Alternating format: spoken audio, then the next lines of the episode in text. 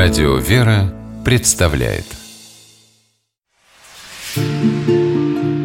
Места и люди –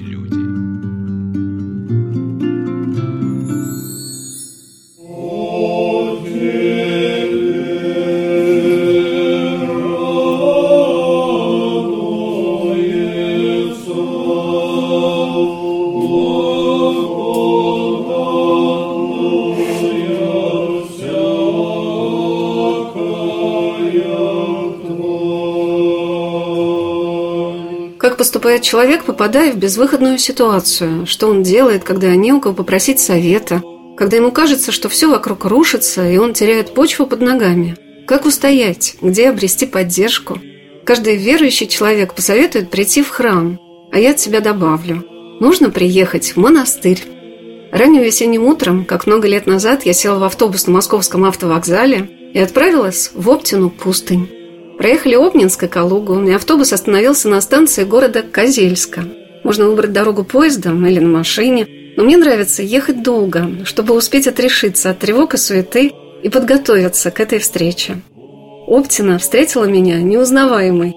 Новый вход в монастырь, паломнические гостиницы, новые храмы. Первый из монастырской ограды в честь преображения Господня. Рядом башня с ангелом, как флажок на вершине горы, где побывали первопроходцы – куда может подняться и каждый человек, ищущий своего преображения. Здравствуйте, дорогие друзья! У микрофона Анна Шалыгина. Сегодня мне хотелось бы вам рассказать о современной Оптиной, особом месте, где так близко небо. На следующее утро мы встретились у ворот монастыря с иродиаконом Филофеем Магерамовым, и я спросила отца Филофея, а помнит ли он свой первый приезд во Введенский, Ставропагиальный, мужской монастырь Оптина-Пустынь первые впечатления, они такие, ну, впечатления подростка совершенно не церковного, который сюда попал случайно. Это была осень, и было очень пасмурно, и мне было здесь очень, так скажем, тоскливо. Я был бы в ужасе, если бы мне бы сказали, что придет момент, когда я здесь на всю жизнь останусь. Поэтому мое первое впечатление было такое. Потому что я был совершенно не церковный, ну, неверующим я не был. А, а вот... кто же вас привел сюда, привез? Ну, мама, мама привезла сыночка, конечно, которого хотела, так скажем, приобщить. Но я не противился, мы сюда приехали. Но для меня все это было тяжело, службы большие, была осень, погода пасмурная, особо гулять как бы негде было. Поэтому я так, эта поездка была такая на терпение. И, конечно, мне в голову не могло прийти, что потом придет момент, когда я приеду сюда, здесь на всю жизнь останусь. Это был сюрприз, мне судьба готовила. Отец Фалафей рассказал, как впоследствии он приехал в Оптину на две недели потрудиться. Ему понравилось, и он остался. На мой вопрос о том, что же становится главным, определяющим для человека, попадающего в Оптину пустынь, ответил так.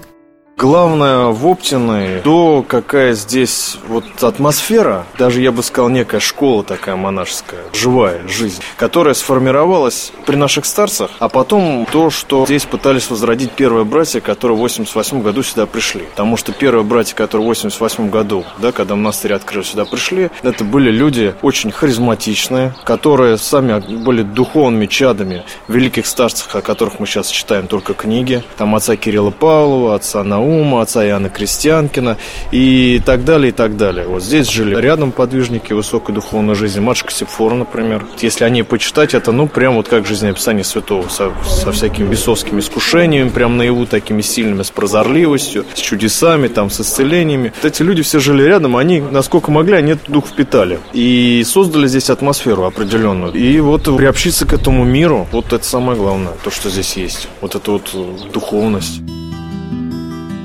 История каждого человека на Земле уникальна, тем более жизнь человека, выбравшего путь монашеский.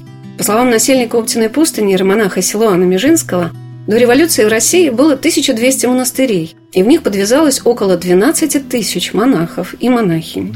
А в наши дни монашеских обителей открыто уже около тысячи, и в них совершают свое служение почти 6 тысяч насельников. Отец Силуан поделился, что его привело в Оптину пустынь. Да у меня была куча вопросов, которые надо получить было ответы. Мне было почти 28 лет и одни амбиции у молодого парня. Одни амбиции. Почему это так происходит, а это так? И что будет дальше? И что сделать с тем, что я уже натворил? Мне сказали, в Оптиной живет старец. Это моя сестра поучаствовала в моей жизни. Вот так очень серьезно. Говорит, ты знаешь, что у меня подруга, говорит, ездит в Оптину пустынь. Не хочешь со старцем поговорить? Ну, помню, как меня приняли в монастырь. Заводят в помещение, там двухъярусные кровати. Я такой весь мирянин с головы до ног. Ну, я думаю, пустые кровати, в первый ярус пустой. Ну, сейчас меня куда-нибудь поселить, я ж такой весь из себя красивый, аккуратный. А он на меня смотрит, этот послушник, говорит, так, а вам, вам, вам, и показывает мне наверх, на верхний ярус, а вам сюда, сюда, так сюда. Не стал возмущаться, ничего не говорить. Это было мое первое испытание. Меня взяли и смирили тут же. Смиряют до сих пор, батюшка? Конечно. А почему же тогда остались? Вот не испугало ничего. Потому что здесь что-то почувствовал чего нет нигде. Здесь другой мир. Просто Господь дал почувствовать, что здесь моя жизнь. По словам одного из насельников обители, где бы ни были братья, им всегда безошибочно говорят «Вы из Оптиной, потому что вы всегда радостные». Удивительным образом и люди, попадающие сюда отовсюду, производят такое впечатление. Первым насельником обители, с которым мне посчастливилось побеседовать, был наместник Веденского Ставропегиального мужского монастыря Оптину пустынь, викарий патриарха Московского и всей Руси, епископ Можайский Иосиф Королев – и многоуважаемый владыка необыкновенно просто, сердечно и радостно рассказывал о своем пути в Оптину пустынь. Еще в момент воцерковления мне стали дороги оптинские старцы, потому что как раз первое издание первых православных книг 90-х годов как раз выходили жизнеписания оптинских старцев, такое синенькое издание, и зеленая книга про старца Амросия, репринтное издание тех еще 19 века книг про старцев. Конечно, с этим я уже знакомился тогда, глубоко как бы погружался, изучал и молился. И не случайно вот меня Господь же направил в Оптину пустынь, все-таки благословение было от настоятелей моего родного города, Бийска, от отца Эрмогена, записано записка была к отцу Иль, чтобы меня приняли в Оптину пустынь. Я сюда приехал, чтобы остаться в 94 году, но меня тогда не приняли. И вот Господь правил, что я должен был в Боровске подвязаться 27 лет, а потом уже вернуться так. Ну, не приняли за возраст, 16 лет, потому что это маленькие, говорят, нам не нужны. Потому что я вот знаком был с наследием старцев уже, и дух старцев как бы притягивал, и монастырь сам по себе известный. И... А тогда монастырей не так уж и много было, тем более известных. Только открывались монастыри. Думал, что здесь будет именно место спасения, подвиг будет настоящий устав, и все. Именно в Опте. Ну, тем более меня настоятель благословил в Бийский, отец Ермоген именно в Оптин ехать. Одним из самых дорогих мест Оптиной пустыни является Иоанно-Притеченский скит, где жили великие оптинские старцы. Мне посчастливилось побывать в хибарке старцев, где принимал святой преподобный Амвросий Оптинский тысячи и тысячи паломников со всей России. Как чувствуют современные насельники этот дух старчества?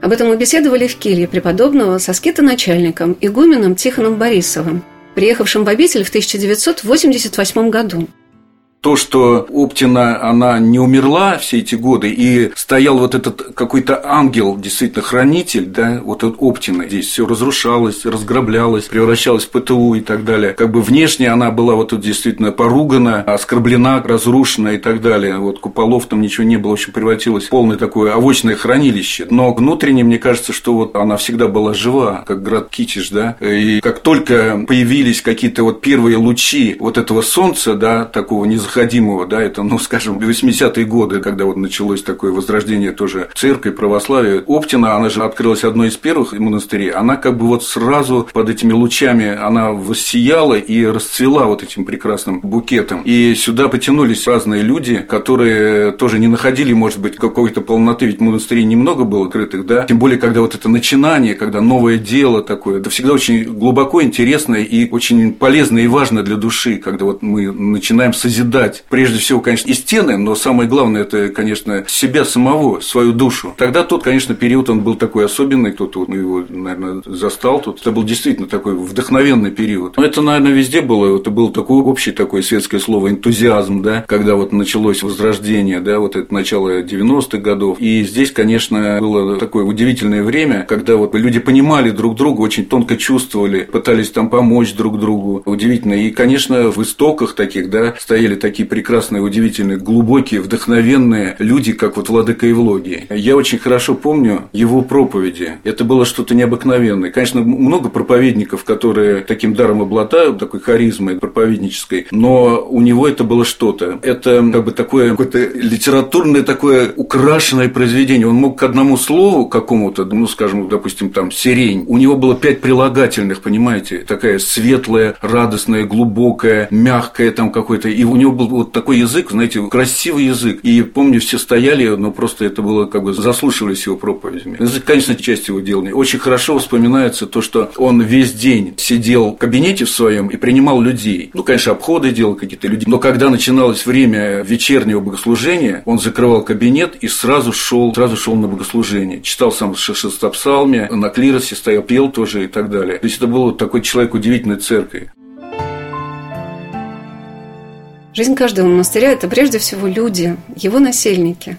И батюшка Тихон поделился своим теплым и благодарным отношением к первой братье то, что, может быть, вот те монахи, которые там стояли в основании как бы вот той оптины, которую он собирал, и многие люди они до сих пор живы, это вот прекрасные такие титу у нас иеросхимонах Серафим, отец Антоний, архимандрит Александр, ну и многие другие, которые вот очень хорошо помнят тоже то время и могут очень много рассказать тоже. Но это как зерно, я думаю, то время, и как бы те люди, а в основном, конечно, это вот кто стоял, отец Евлогий тогда, это вот то, что действительно это было как семя, которое вот упало в ту благодатную какую-то почву, человеческих сердец, да, и какого-то промысла Божия. И вот потом дало вот такой какой-то как бы результат.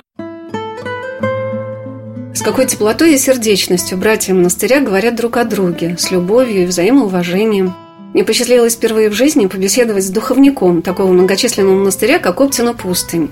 И игумен Лаврентий Балаев рассказывал о том, какие талантливые и разносторонние в обители подвязаются братья – Особенно батюшка упомянул об уникальной атмосфере за богослужением, благодаря прекрасному пению и росписи оптинских храмов.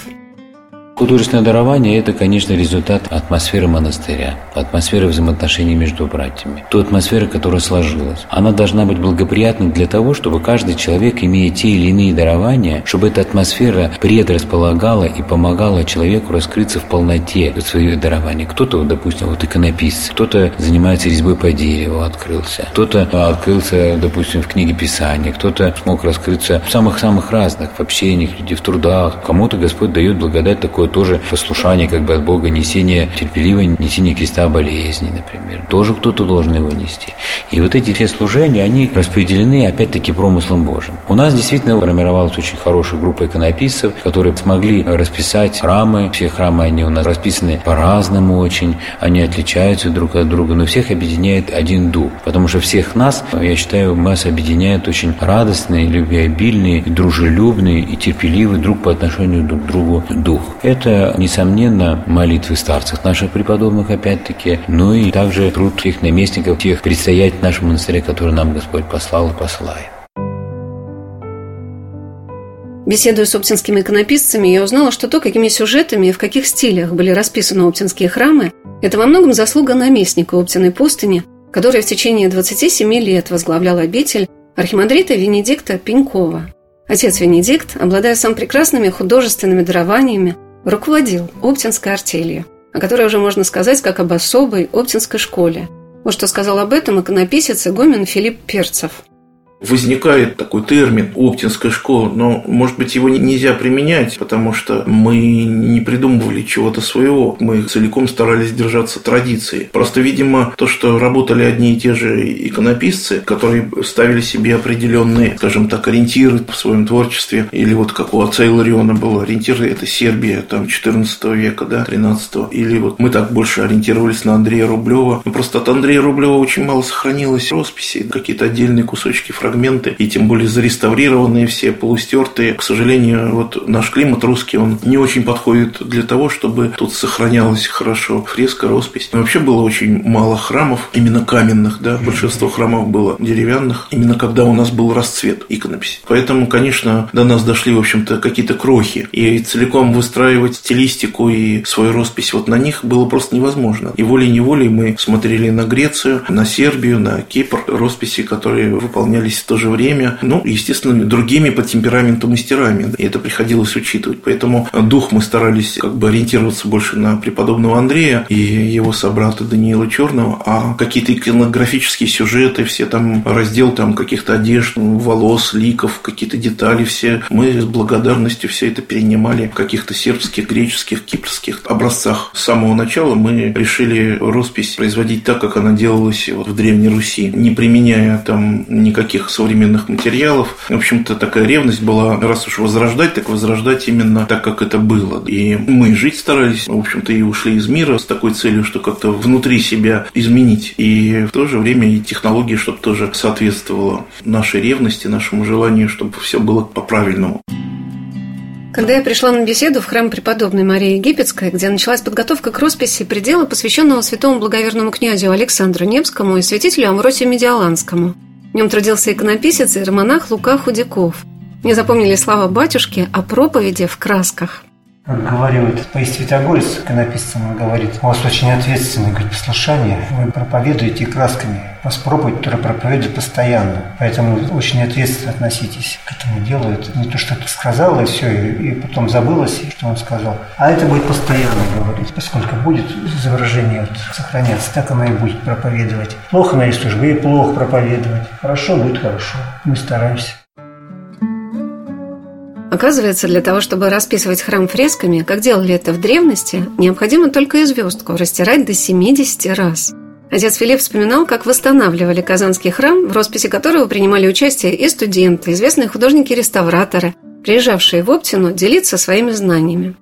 Роспись началась в 96 году, 9 лет вот мы его расписывали, но это не то, что непрерывные работы, да, а мы распишем какой-нибудь кусок там, да, леса собирают, идет богослужение, да, и мы отсыпаемся, в общем, приходим в себя, потому что работа над фреской – это, в общем-то, довольно-таки изматывающая такая вещь, потому что, ну, это же сутки, да, вот сутки ты пишешь кусок, за эти сутки ты должен как-то умудриться поспать хотя бы несколько часов, что-то там поесть и так далее, чаи попить там, вот все это ты должен, значит, где-то там умудриться сделать, пока у тебя этот кусок э, пьет воду, да. Поэтому, конечно, это работа на износ, очень тяжелая физически. И вот пять кусков за неделю мы успевали сделать. В субботу мы, значит, уже слезали с лесов, совершенно невменяемые, отсыпались до всеночного бдения, там несколько часов служили, причащались, и а с вечера в воскресенье уже начинали готовиться к новому куску, который в 9 утра в понедельник качечке нам уже закладывали, да, они с ночи начинали закладывать, там в две очереди. Первый слой, второй слой. Хотелось уже сделать на совесть, чтобы это все осталось.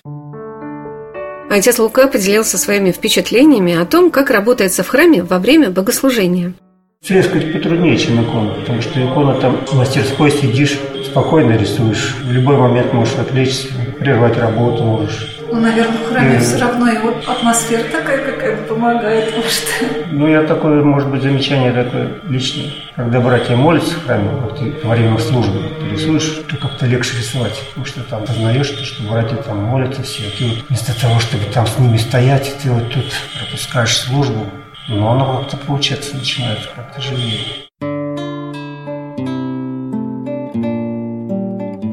Отец Лука пригласил приехать в Оптину, посмотреть, как расписывают по сырой штукатурке, как это делали в древности.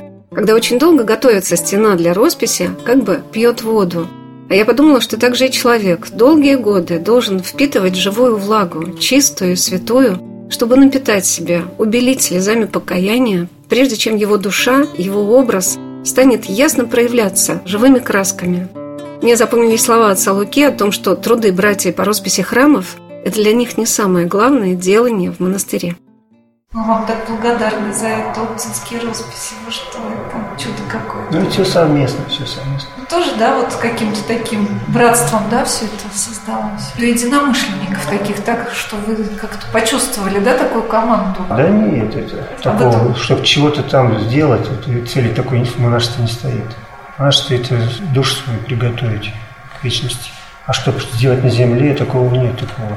Такой задачи особой нет. Спасение души – это важнее всего. Ну и помочь ближним, там, если приезжают, тоже спасение души. А делать все равно что. Хоть там на воротах стоит человек, открывает, закрывает. Братья бывает, вот там дежурит, где-нибудь там разливает там масло, в трапезное. Это абсолютно все равно, чем заниматься. Так у нас как-то немножко это не как в миру. Такого земного ничего не ищем. Так оно и должно быть. Как Амвросий говорит, как колесо вертится, у нас же точка земли касается, все остальное к небу.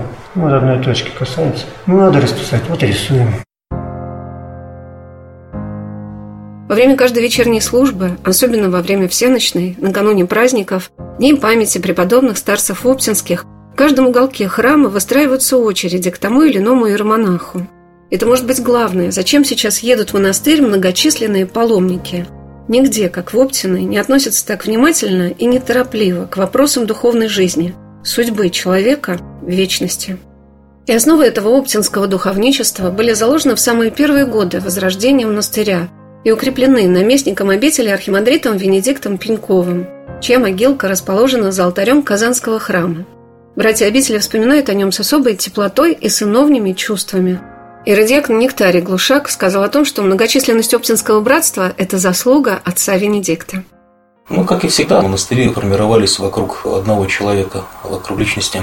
Человек, у которого есть дух, настоящая вера и любовь к Богу, она привлекает к себе людей. Ну, почему люди тянутся к тому или иному духовнику? Потому что они видят тот, тот образец христианской веры, который написан в Евангелии. Они видят, что это возможно исполнить. Так же, как заходишь в тренажерный зал, ты видишь человека подтянутого, крепкого, сильного, ты же тянешься, понимаешь, что это человек профессионал, нужно идти к нему, а не к кому-то там другому, да? Так и здесь. В Оптиной пусть не произошло в 90-х годах. Но отец Венедикт Венедикт. Венедикт Венедикт – этот человек показывал пример веры христианской, любви, свою силу, свою меру показал. Люди приезжали, они цеплялись, чувствовали то, что ты здесь нужен. Только занимались. Тебя по пять раз на день могу вызвать с тобой побеседовать. Когда ты чувствуешь вот эту некую заботу к себе, внимание, ты понимаешь, что, ну, да, да, почему бы здесь и не остаться, раз ты здесь нужен, и такое отношение. Потому что ты смотришь на этого человека, как он там подвязается, да, как он молится, как он говорит, как относится к той или иной ситуации. Ты понимаешь где-то в глубине души, да, что это правильно, что это верно, так и нужно поступать. И я же не один такой, кто-то там еще смотрит на батюшку, потом другой. Кто-то потом приезжает через год, смотрит уже на вот этого батюшку, да, который взял, скажем, отца Венедикт, отец Венедикт взял этого отца Кирилла Павлова. Кирилл Павлов там взял, в свою очередь, у другого, своего старца. Вот эти вот примеры, да, вот эти вот огоньки христианской веры, огоньки духа, так это назову, да, они передавались от одного к другому. Один уголек вот к нам залетел в Оптину пустынь. Разжег,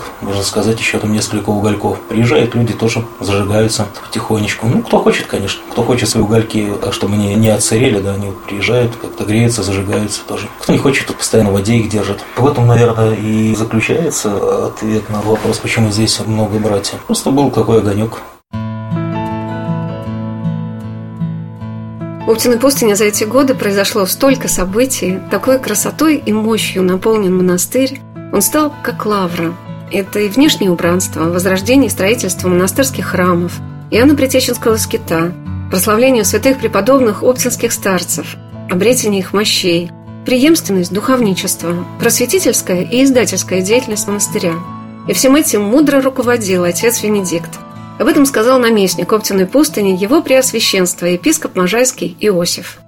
Вот он 27 лет был про Сергея Лаври, потом его святейший патриарх перевел сюда, наместника. Тяжело ему было вот тоже переезжать. Ну, 27 лет там, в Лавре, 27 лет в Оптине. И вот за эти годы, конечно, отец Венедикт и внешне установил обители, занимался. Хозяйство большое завел, все, свои поля у нас. И сами себя хлебом обеспечим, картофелем, помогаем, бывает, кому-то еще. И кроме внешней деятельности, главное, внутреннюю жизнь братьев отец Венедикт организовал. И эти плоды мы видим не знаю, можно похвалить даже братья могу. Искренне так хочу сказать, какие они хорошие, смиренные, подвижники, каждой в своей степени. То, что устроена так жизнь монастыря, что устав что когда все ходим на службы, самое главное в монастыре – это ходить на службы всем. Это очень важно показать любого монастыря. Смотрим, если братья ходят на службу, значит, порядок будет. А если ищешь, где там кто-то под вопросом уже. И здесь как бы это есть, для этого есть благочинный. Ну, во-первых, совесть, конечно, у каждого есть, но благочинный не помешает и наместник, которого надо тоже бояться немножко стесняться. И очень важный момент здесь сделан, вот это откровение помыслов, часто исповедь. Каждый брат прикреплен к своему духовнику, у которого он должен исповедоваться два-три раза в неделю. И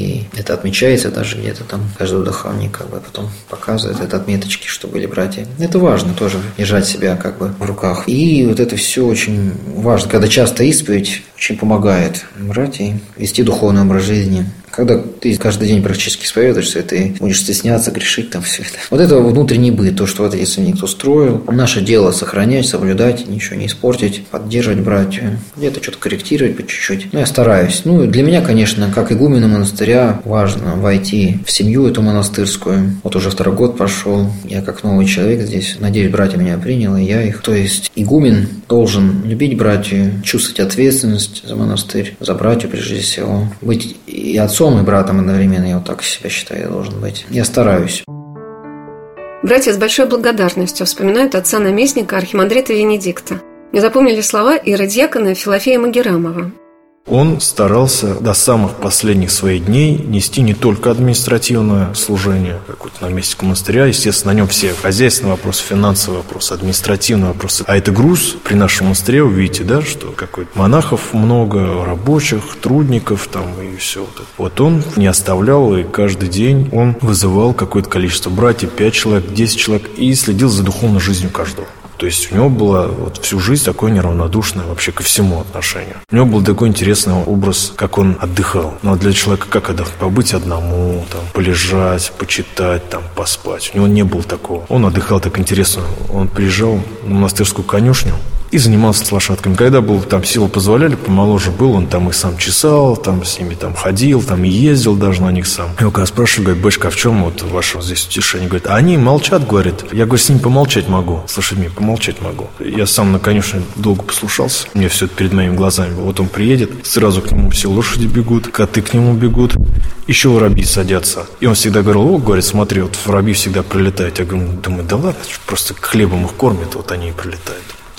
И потом как-то мне пришло в голову испытать. Я, знаешь, сел там на конюшне, накидал хлеба, и никого нету. А потом я вообще не понял, откуда эти воробьи берутся. А вот он, когда приезжает, они прямо вот раз и прилетают, садятся. Животные его очень любили. Он такую тонкую вещь делал, он новичков особенно, ну и вообще всех приводил на конюшню, всех гостей, даже высокопоставленных, все на конюшню. Почему? Он для себя такой сделал урок, что животные, особенно лошади, они очень чутко чувствуют внутренний мир человека. Если человек плохой, злой, какие-то намерения у него тайные, вот какая-то вот что-то какое-то лукавство в нем, лицемерие. Они чувствуют, они прям вот сразу. Отец Филофей вдохновенно на одном дыхании провел почти трехчасовую экскурсию по монастырю. И это одна из особых миссионерских задач для братьев – общение с паломниками, просвещение. Вспоминал, что отец Венедикт воспитывал братью как любящий отец, готовя человека к непростому монашескому деланию. Но он был в доброй не в нашем понимании. У меня не было, знаете, вот этой такой человеческой душевности такой. Она была, но вот он старался, вот это видно, что он с этим поработал процессом. Не было у него таких друзей, может, прям вот близких, там, понебратства какого-то не было. Он ко всем относился, так скажем, очень хорошо. Когда приходило время, он каждого человека пытался испытывать. Это обязательно был процесс. То есть он вызывал, с тобой беседовал. И когда видит, что ты, в принципе, там, ну, как бы созрел, он давал тебе возможность немножко духовно возрасти. Каким образом? Он тебе находил больную точку, надавливал на нее. А больные точки это у нас где? Это наш эгоизм, ну, гордынька наша. Вот он это вскрывал. И все, и отправлял тебя. Иди работай ты начинаешь там исповедаться идти, там, укорять себя, то есть начинаешь работать. Но есть либо работать начинаешь, и ты дальше живешь в монастыре, возрастаешь, либо ты говоришь, что здесь все не так, наместник не такой, ты отсюда уезжаешь. Вот так человек здесь, в принципе, определялся, многие так, да, вот здесь. Вот он так работал. Потом раз вызвать там, ну, например, там, вызвал меня как-то, такой говорит, ну, кто у тебя там дома-то остался? Ну, я ему перечисляю, там, он когда бабушку услышал, говорит, о, бабушка, говорит, а сколько лет? Я говорю, ну, столько-то. Он говорит, а, она моя ровесница. Говорит, так, а фотография у нее твоя есть? Я говорю, нет. Он вызвал мастерского фотографа, который меня весь день фотографировал на лошади. Там фотографировал в саду в Яблоневом, там в этом. Потом он меня вызвал, сам выбрал из этих 20, там 30 фотографий, 10, которых вот ему понравились. Эти фотографии он в рамочку поставил. Он мне их выдал, отправил меня домой, чтобы я приехал, бабушке привез фотографии свои слушать. Ну, такие вот неординарный такой подход у него был к людям. Каждому свой подход. Такого шаблона не было. Ну, вы понимали, что это ваш отец? Конечно. И отец у них был строгий. Он был очень строгий. Если надо, он мог так очень с тебя кожу содрать. Если можно так выразиться, очень с тобой строго. Но это все было, знаете, это все было на пользу. Он был очень опытным духовником. Он людей очень чувствовал. Я не знаю, иногда в каких случаях, может, это прозорливость была где-то, а может быть, просто опыт. Сколько с людьми тоже, почти 60 лет. Духовничество. Он очень чувствовал людей, очень был строгим. И Оптина обязана ему тем, что здесь в наше время это нонсенс 200 монахов. То есть 200 человек в нашем современной жизни пришли сюда для того, чтобы отдать свою свободу, чтобы отдать всю свою жизнь в служение Богу. Ну, это как бы такой показатель очень серьезный. За многие годы в Оптиной все расширяются пределы монастырского кладбища.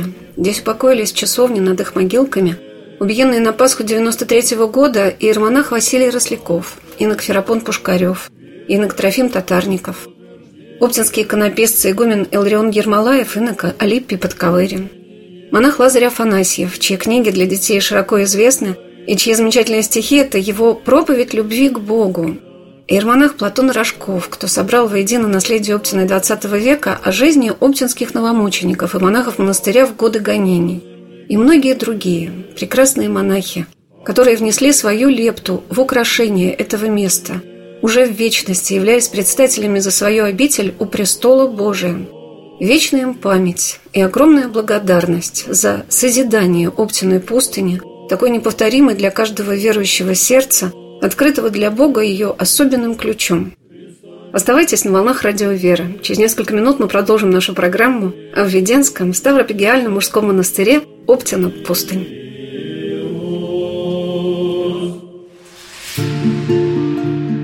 Места и люди –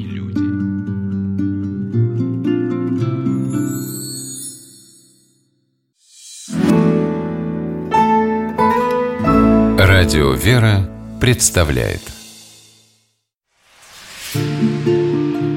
Места и люди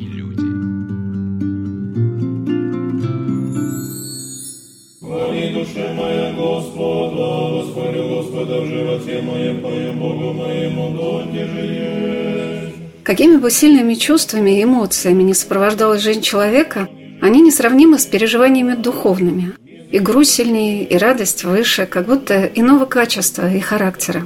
Приезжая в Оптину пустынь, небольшой по территории монастырь Русской Православной Церкви, ты начинаешь это понимать.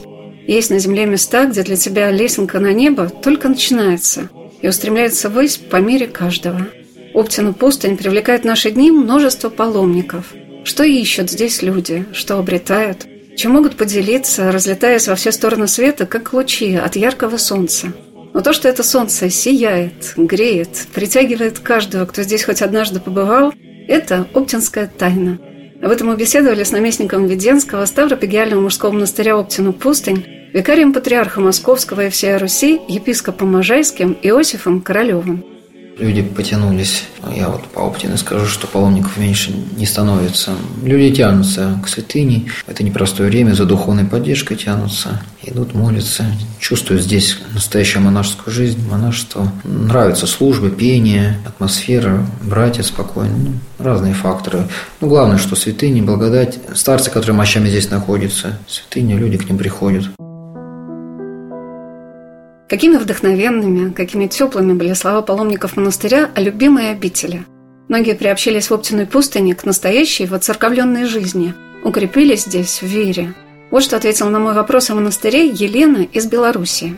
Я к Вере пришла через Оптину. Я всегда приехала первый раз мужская как туристка. А когда окунулась во все это, я отсюда уже уехала верующим человеком, потому что сначала мне это было чисто вот как-то экскурсионное посещение. Ну, монастырь, да. А потом были три дня, мы посетили не только Оптину, Шамардина и Клыково. Как-то так сразу все. И люди, которые нас окружали, сама атмосфера богослужения. И потом появился интерес убиенным монахам. Я почитала книгу «Пасха красная» уже потом. И стала воцерковляться постепенно. Но и все началось именно с Оптина. Для меня это особое место. Хотя нам ну, не так просто приехать, все-таки расстояние не такое близкое.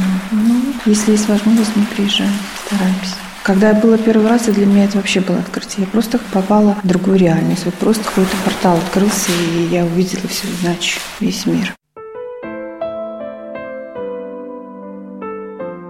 То, что иногда незримо оказывает влияние на человека – может сопровождаться встречей с настоящими верующими людьми. Пример веры и молитвы очень вдохновляет. И увидеть этот пример в наши дни мы можем именно в монашеских обителях. Если человек оставляет мирскую жизнь, уходя в жизнь неизведанную, непростую, значит, он чувствует этот призыв Божий ясно, определенно. Это вера монахов и монахинь и есть их главное дарование. которым они делятся с приезжающими в обитель паломниками. Об этом сказал духовник Оптиной пустыни игумен Лаврентий Балаев.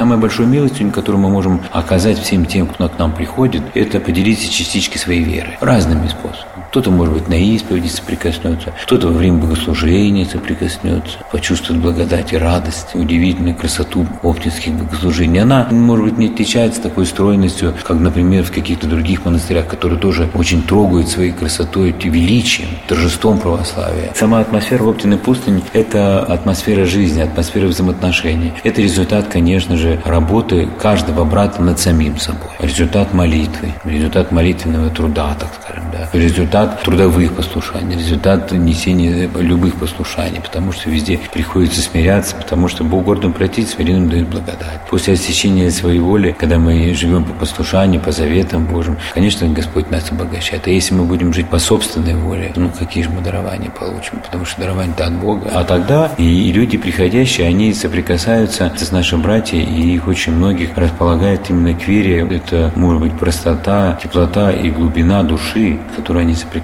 потому что они делают все искренне. Атмосферу Оптиной пустыни невозможно сформулировать. Когда-то Николай Васильевич Гоголь написал про обитель «Поклоны ниже, монахи приветливее». И для многих это впечатление от Оптиной пустыни связано именно с людьми, которые ее населяют и населяли. Каждый из них – целый мир – для тех, кто когда-то побывал в Оптино, вспоминается прежде всего неповторимое общение с необыкновенными людьми. Беседуя Ивана Притеченском скиту со скитянами, мне запомнили слова ирмонаха Никона Скарги о тех высоких смыслах, которым призывает нас наша вера. Ну, безусловно, конечно, что это возрождение касается русской души, то есть к истокам. Русь православная, святая Русь православная. Чем она святая? Не древностью своей, она святая, потому что в основе был Христос, приняли Христа от Византии, да. А поэтому старцы оптинские к истокам, к церкви вели Россию, интеллигенцию, простой народ. Снова показывали, что самое главное – это Бог, самое главное – это церковь. Вернуться – это учение святых отцов, да, которые святые отцы, почему они стали святыми? Mm-hmm. Потому что подражали Христу. А старцы почему стали святыми? Потому что они изучали наследие воплощали в себе и стали святыми. С кем поведешься, того и наберешься. Так к себе они и привлекали народ. Если уж говорить о том, о судьбе России, то они вот есть несколько пророчеств там у старца Анатолия, тоже ученик. Старца Амвросий, Ленчева, старца Амвросий. Он предсказывал и революцию предсказывал. Ты говорил, что корабль России будет разбит и будут спасаться на щепках. И его спрашивают, а что дальше? А что дальше? Ну, старец Анатолий говорит, что а после бури бывает штиль, и корабль России вновь соберется и поплывет своим богоназначенным путем. Так вот как-то выражался он. Если человек почувствовал себя когда-нибудь плывущим на этом корабле, ему вновь хочется отправиться в это плавание. И в Оптиной на неповторимых оптинских службах это воодушевление и вдохновение общей молитвы осуществляется с невероятной силой – даже приезжая в другие обители, ты невольно сравниваешь все с тем, как бывает в Оптиной. Об этой атмосфере Оптиной пустыни сказал его преосвященство владыка Иосиф – так это надо почувствовать, вот побыть на службе. Это такое внутреннее дело каждого. Каждый себе находит храм по душе, по сердцу и чаще старается сюда ходить, приезжать. Оптину, конечно, далеко. Бывает людям ехать от Москвы с разных уголков России, но они все равно есть такие настоящие оптинцы, прихожане. Вот мы видим в соцсетях какое большое количество. Вот они пишут, общаются между собой. Там больше ста тысяч у нас. Это люди неравнодушные вообще к событиям, которые в Оптине происходят. Это хорошо. У каждого монастыря, у каждого прихода есть свои такие преданные прихожане. И оптины такие, конечно же, есть. Каждый за что-то полюбил. Это не высказать одним словом, это вообще общая благодать. Как сходишь стену монастыря, оно ощущается. В каждом монастыре своя благодать. Здесь они чувствуют. Я пение упомянул. Такое чувствуется искренне монашеское пение. Монахи поют, никуда не торопятся бывает на приходе. Вот искренне от сердца поют молитвенное такое пение. Службу батюшки служат молитвенно тоже, спокойно так. Много всяких факторов таких. Атмосфера в храме добрая, надеемся, как-то стараемся задавать. На территории монастыря. Идут к храму, идут к убиенным братьям. Вот очень много к ним идет, поклоняется, им просят о помощи. 30 лет в этом году будет прошедшему событию трагического военном брате. Вот мы приобрели таких молитвенников, которые за нас молятся, три монаха. Собираем свидетельства о благодатной помощи убиенных братьев. По молитвам к ним собираем. Может, когда-нибудь канонизируются. Мне запомнилось то, что все насельники обители говорили о своем монастыре с огромной любовью. Как будто для них на земле нет места прекраснее. Это разделяют, не сомневаюсь, все, кто приезжают сюда, как в родительский дом. Оптина вот она продолжает свое какое-то вот служение, и она, конечно, продолжает. И у нее, несомненно, есть свое лицо, и мне кажется, что я очень мало был где в каких монастырях, ну вот на Валааме, но мне кажется, что Оптина, она отличается какой-то такой, знаете, ну такой, что ли, непосредственностью. Смотришь, монахи, они многие улыбаются даже, понимаете, как-то там беседует кто-то с мирянами, ну как бы она какой-то открытостью, вот мне кажется. Может быть, я ошибаюсь, понимаете? Нет, не ошибаетесь. Какой-то вот такой, Мы также ее да, воспринимаем. Да, потому что, вот, допустим, вы вы приедете на Афон или куда многие послушники будут так проходить как бы мимо вас с таким лицом, вы будете, вам кажется, что они какие-то такие недоброжелательные. Нет, у них просто благословение такое, ну, там, не общаться с мирянами, и они сохраняют такой молитвенный свой настрой какой-то, это а совершенно не говорит о том, что у них какая-то там недоброжелательность и еще что-то такое. Но здесь вот, может быть, какие-то другие там законы или еще что-то другое какое-то, но вот мне кажется, что такое вот служение Оптиной, что ли, народу вот Божьему, конечно, как и другие монастыри, оно продолжается. И вот Оптина, она какая-то такая открытая, радостная, но это мне кажется, эта книга да, была «Благословенная Оптина». Но, несомненно, у нее какой-то вот свои краски, свое какое-то духовное такое делание. Оно, конечно, везде, но это главное, молитва, покаяние, любовь. Я спросила игумена Лаврентия, почему так много людей чувствуют себя в Оптиной пустыне, как в родном доме. Мы всеми силами стараемся так делать. Во-первых, это наш дом действительно. И мы всеми силами стараемся, чтобы все приходящие люди ощутили, почувствовали, что они дома. Что дома, что здесь мирно, что здесь есть Господь, что Господь не бросит никогда, не оставит. Наша задача заключается открыть, помочь увидеть Бога, помочь укрепиться в вере. Мы всеми силами, конечно же, стараемся. А есть это или нет, судить вам такое особенное место на русской земле, которое становится для каждого человека его восхождением. Мне не раз доводилось слышать от людей, впервые приехавших в Оптину, «Ну ты же понимаешь?» И каждый это понимает и чувствует. Иеромонах Силуан Межинский, батюшка, с которым мы беседовали в большом конференц-зале Оптиной пустыни, где проводятся чтения и конференции, беседы и встречи, сравнил Оптину с Фавором, где Господь преобразился перед своими любимыми учениками – но что удивительно, в Оптиной все чувствуют себя любимыми и долгожданными. Отец Силан сказал о том, что изменилось в жизни монашеских обителей в России, когда в них стало насаждаться старчество – ты пришел каяться, вот тебе лопата, вот тебе послушание церковное, вперед. К этому добавилось еще одно откровение помыслов, очищение души и стремление к воссоединению потерянной грешной души с чистым светом, с Богом. То есть с тем фаворским светом, который осеивает душу и ее преображает. Она просто замирает от того, что видит, Такое ощущение, что все в Оптиной как-то это немножко чувствуют, потому да. что все такие преображенные ну, ходят. Потому что действительно так оно и есть. Не только монахи, но и миряне. Хоть кто-нибудь хоть раз прикоснулся к этому, здесь побывав, все говорят о том, что больше они не хотят покидать этого места. Это дыхание, это существование, это влияние этого фаворского света, этого, этой любви, которая здесь. Потому что когда душа преображается, она не может молчать. Она становится как бы проводником этой фаворской любви. Господь по своей любви же дал увидеть своим ученикам фаворский свет. Не потому, что они такие достойные, а это его любовь. Вот он сказал, ты и ты пошли со мной на гору преображения. И вот, нате, смотрите, что есть такое, что есть Царство Небесное, и что жизнь там, нахождение. Многие годы не приезжая в Уптину пустынь, думая о ее службах, я вспоминала, как служил иродиакон Илеодор Гаирянц – и вот, приехав в этот раз, я увидела его фотографию уже рядом с крестом на его могилке. Каждый день, пребывая в Оптино, я подходила к его кресту, где высились роскошные корзины цветов, и всегда стояла огромная коробка, наполненная конфетами. Его внимательный взгляд на фотографии призывал к собранности и всегда поддерживал. И вот перед самым отъездом меня, никогда не общавшуюся с отцом Элеодором, ждал от него большой подарок – встреча с его духовными чадами – они бережно расчищали снег, убирали лишь слегка тронутые морозом цветы и ставили вновь свежие прекрасные букеты. Мне так захотелось с ними пообщаться, как это бывает часто в Оптиной. Один из монахов мне сказал, а ты подойди и спроси, что их заставляет в теплый весенний день так долго заниматься этой могилкой. И я спросила. Любовь. Это проявление нашей любви к нашему духовному отцу. Каким был ваш духовный отец? Как рассказать людям, которые его не видели, но вот уже с теплотой так подходят к могилке и что-то чувствуют, но не знают его? Расскажите о нем немножко. Какой был отец Элеодор? Ну, для нас, наверное, лучший. А я вот помню, как он служил. Вот как-то особенно. Мне кажется, он никто Алена, так не расскажи. служил, как отец Элеодор. Отец Элеодор все делал с любовью. А когда все делаешь с любовью, преград никогда не бывает. Вот к ним уже все тянулись, правда ж? А мы тянемся куда? Там, где любовь, нежность, забота. Вот это то, что можно сказать о отце Элеодоре. Какой он был в последние годы? Как всегда, солнышко. Нам же на солнышке хорошо греться. Так рядом с батюшкой хорошо было. Вы его батюшкой считали, да? Батюшкой, папой, мамой, дядей, тетей, бабушкой, наставником. Всем. А сейчас чувствуете, что все равно он рядом? Конечно, рядом. Вот я смотрю, много уже тех, кто и не знал его, почитают, так приходят и чувствуют, как бы, что это его такое дерзновение в молитве проявляется. Ну, вот такая благодать. Ну да. Каждый, кто о чем-то просил батюшку Леодора, получает то, что они просили. Поэтому они приходят и благодарят. Приходят и просят. И при жизни просили, и получали. И после того, как батюшка ушел в Царствие Небесное, тоже просят и получают. По его молитвам Господь дает.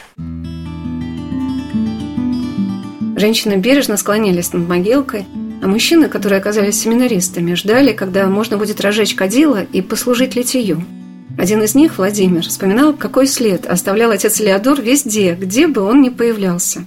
Приехали в Крым и стоим, народу много в трапезной, у Луки Крымского. Народу очень много стоит в очереди. И мы стоим, и там заходит нищий, смотрит, смотрит и не знает, к кому подойти. Почему вы меня подходит, слушай, а ты мне, говорит, борща купи, говорит, да. Я думаю, что он меня выбрал, ну, когда я даже так еще протал глаза. Я говорю, ну ладно, говорю, если я учил всех любить, всех прощать, всех накормить. А эта женщина, которая на трапезе стоит, услышала. И я говорю, вот мне, говорю, да, и знаете, вот еще борща, говорит, ему. А я ему говорю, а ты еще что-нибудь, что хочешь? Он говорит, а он такой языка, котлету, говорит, еще. И такой дальше. Она говорит, а, ну все понятно, это Леодоровы. А я говорю, вы откуда знаете? Я говорю, да как мы не знаем? Говорит, он сюда приезжал все время, тут все нищие собирались у Луки Крымского. Собирались, и он тут всех кормил здесь, здесь котлеты, борщ, котлеты, борщ, там яичница, что-то еще. Он тут всех накормит, вообще тут как в раю все. Я уже стою, у меня, у меня сама слезы навернулись. Батюшка, господи, ты куда не приедешь, где ты был? Все тебя тебе знают. В Симферополе, у Луки Крымского.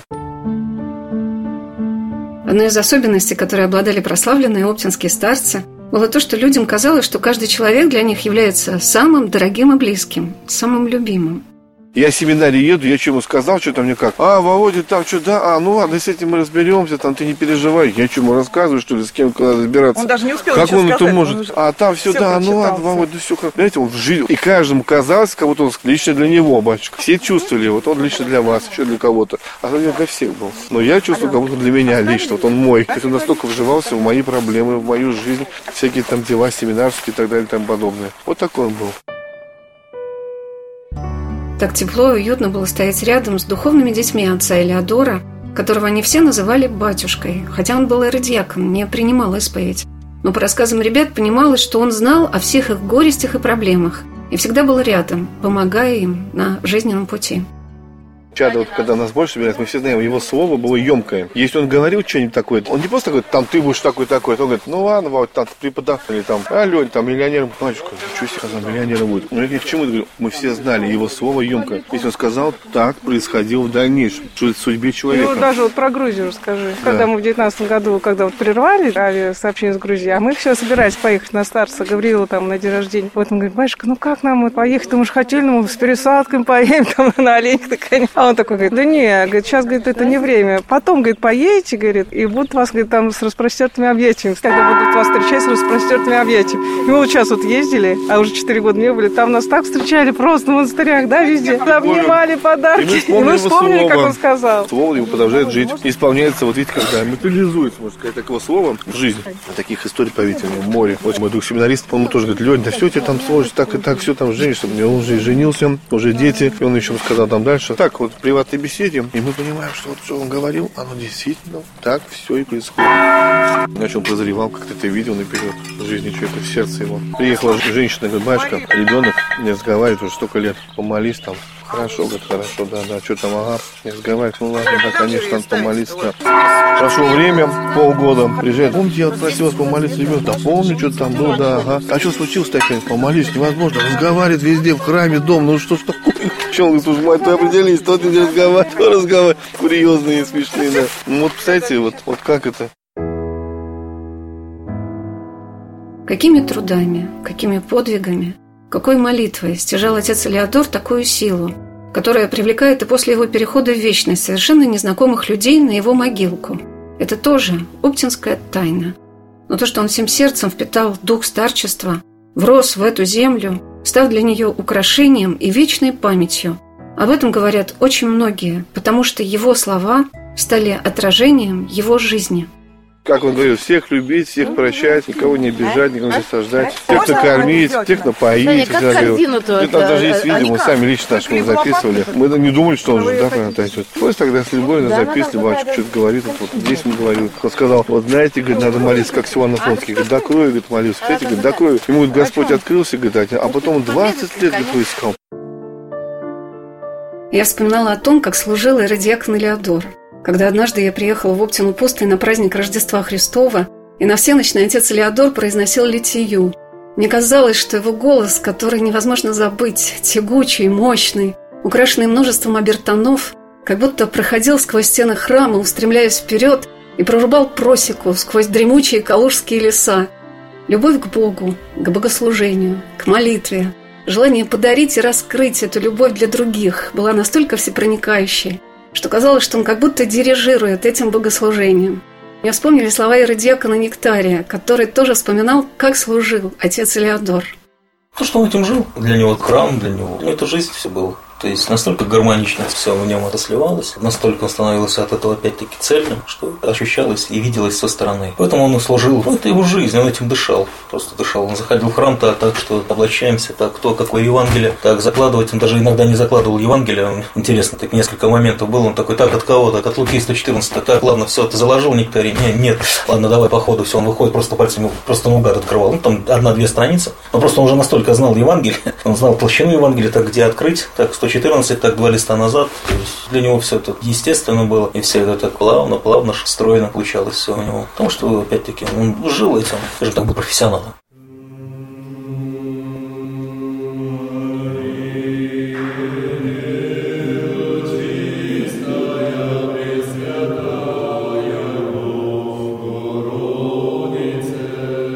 Зачем человек приезжает в монастырь, чтобы раскрыть свою душу на исповеди перед совсем посторонним человеком?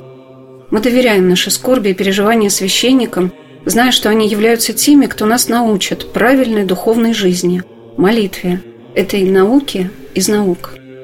И для меня еще одним самым светлым воспоминанием об отце Элеодоре была служба на праздник Успения Божией Матери, когда после погребения плащаницы все монашествующие разошлись, и в храме остались только прихожане и паломники. Батюшки после праздника уже не исповедовали, клирос опустел – и только отец Элеодор стоял рядом с плащаницей и тихо, просто пел Агни Парфены, песнопение, посвященное Божьей Матери. Паломников было много, но никто не торопился. Все стояли, как завороженные. И мне казалось, что к вечернему закатному солнышку плывет большой корабль. И только голос отца Элеодора напоминал о том, что на этом корабле есть и гребцы, и матросы, и штурман, и капитан – и все под чутким божественным оком и под покровом Божией Матери устремляются по этой реке жизни в вечность.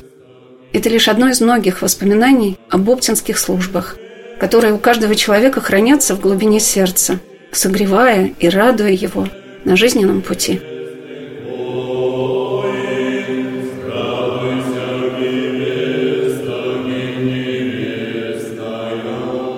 Пел песню, мы потом почему он пел часто песню, вот это «Расстаемся мы, но не прощаемся». Верим, помните, да, что встретимся вновь, потому что сердце любовь. Вот потому мы, что он так поет, расстаемся? Я когда говорю, а что он так часто говорит? Ну все, всех я, значит, поженил, замуж выдал, там в семинаре, помню, в ты поступил, там еще, ага, все, ну что, прощается, что ли, с нами, да? Я говорю, Лен, а он этим увижет предчувствием, Господь, может, им открывает. Нам это неведомо, мы не знаем, мы сейчас догадываться, что видно, какие уж откровения были, да? И вот эта песня сегодня была «Расстаемся мы, но не прощаемся». Верим, что встретимся вновь. Наша дружба продолжается, потому что в сердце любовь, потому что Ава любовь, потому что вечная любовь. Вот так вот мы пели.